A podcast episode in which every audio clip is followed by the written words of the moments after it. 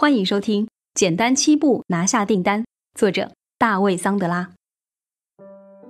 第十六集，成功的人都知道，本体与角色是有差别的。终极，角色的成功或失败，只是你对所获取角色的做事能力的一种衡量，但角色绝不会影响你作为人的价值。你能接受本体和角色在人生中都是非常重要的因素吗？或许你会说：“当然，但又能怎样呢？”好，让我来告诉你，这会对你整体成功造成很大的影响。你只能处于以下三种心理角色之一：赢家、失败者或平庸者。你可以自己决定你是哪一种。以上述本体评分衡量。胜者通常把自己的评分定在七到十分，不管他们的角色表现如何，赢家的自我感觉都很不错，他们的自我印象很健康。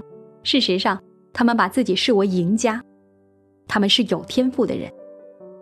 而失败者对自己的评分通常在零到三分，他们所扮演角色的表现会影响他们的自我感觉。不幸的是。失败者在多数角色上通常表现很差，因此有些平庸者一般会把自己评在三到七分。他们只有在自己所扮演的角色事情进展顺利时才会喜欢自己，在他们所扮演的角色遭遇失败时，他们就不喜欢自己。平庸者不怎么获得胜利，但一般也不会遭遇失败。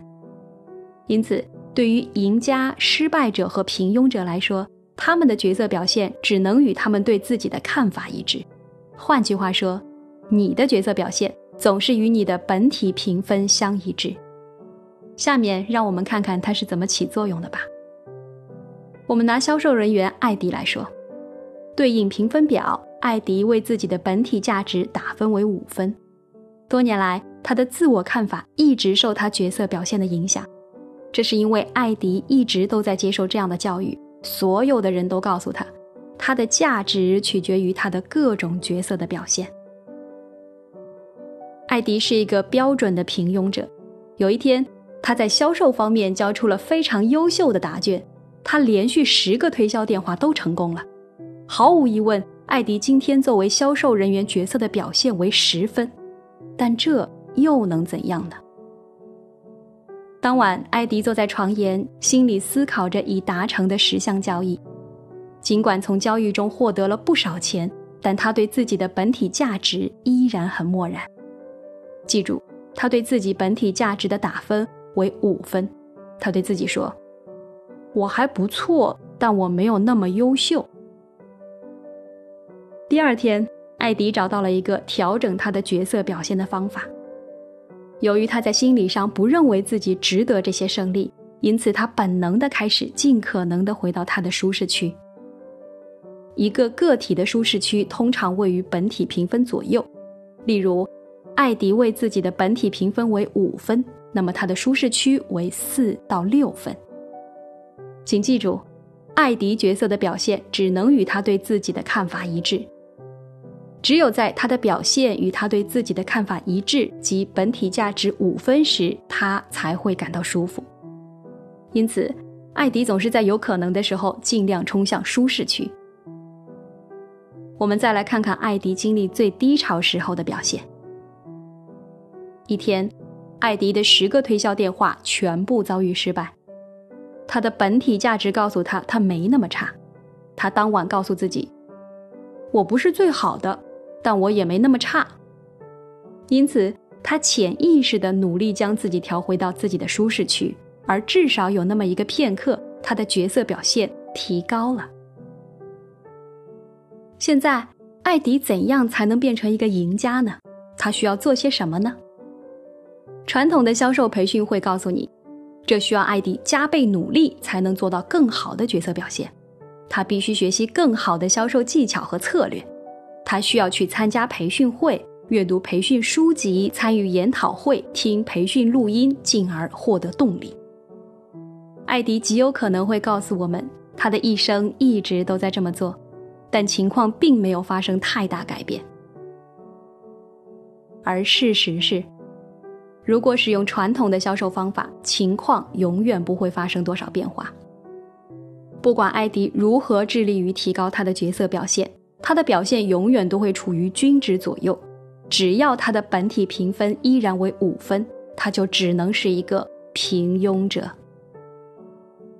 不幸的是，传统销售培训课程仅集中于提升角色因素。只要这些课程不考虑到本体因素，他们就不能提升学员的销售技巧，而且不能从整体上改善他们的人生品质。而不能同时解决本体和角色因素的培训，就不会有持续的改进。或许现在你明白了，为什么用角色表现来衡量你作为人的价值毫无意义。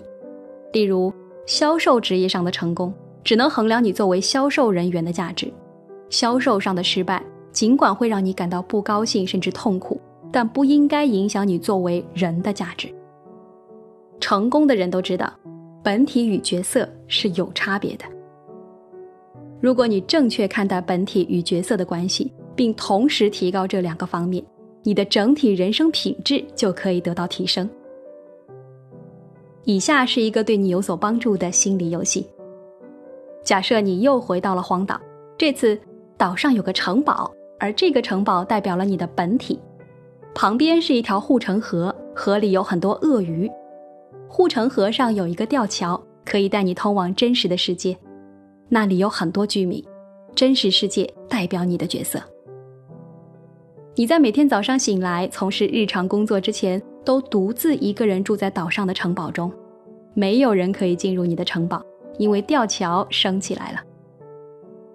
在一天的开始，你经过吊桥进入角色世界之前，你的本体价值为十分。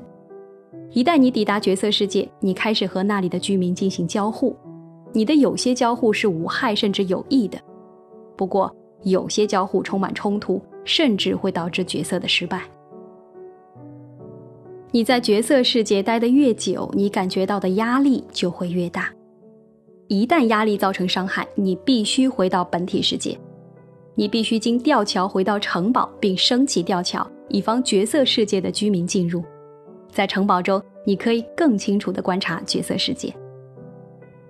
荒岛是你的安全地带，未经许可，没有人可以进入你的本体世界，没有人可以对你造成影响或者伤害你。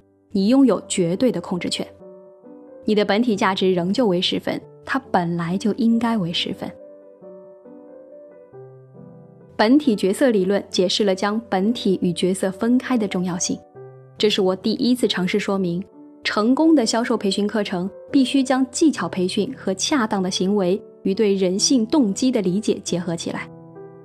当你将三者结合起来，再加上其他因素，这一组合叫做强化训练。